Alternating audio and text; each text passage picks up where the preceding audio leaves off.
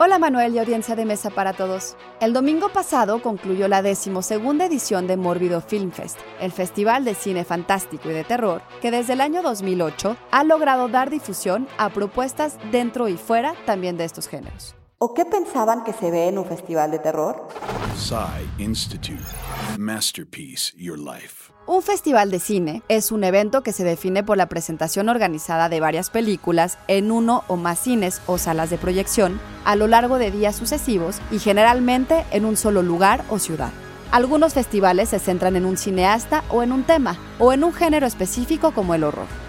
Pero los festivales de género suelen ser espacios de diversidad, como sucedió ahora con Scream Queen, My Nightmare on Elm Street, un documental que analiza el subtexto homoerótico en la primera secuela de la popular franquicia O Culture Shock, dirigida por Gigi Saúl Guerrero, una cineasta mexico-canadiense elogiada por Variety como parte de la nueva ola de talento latino.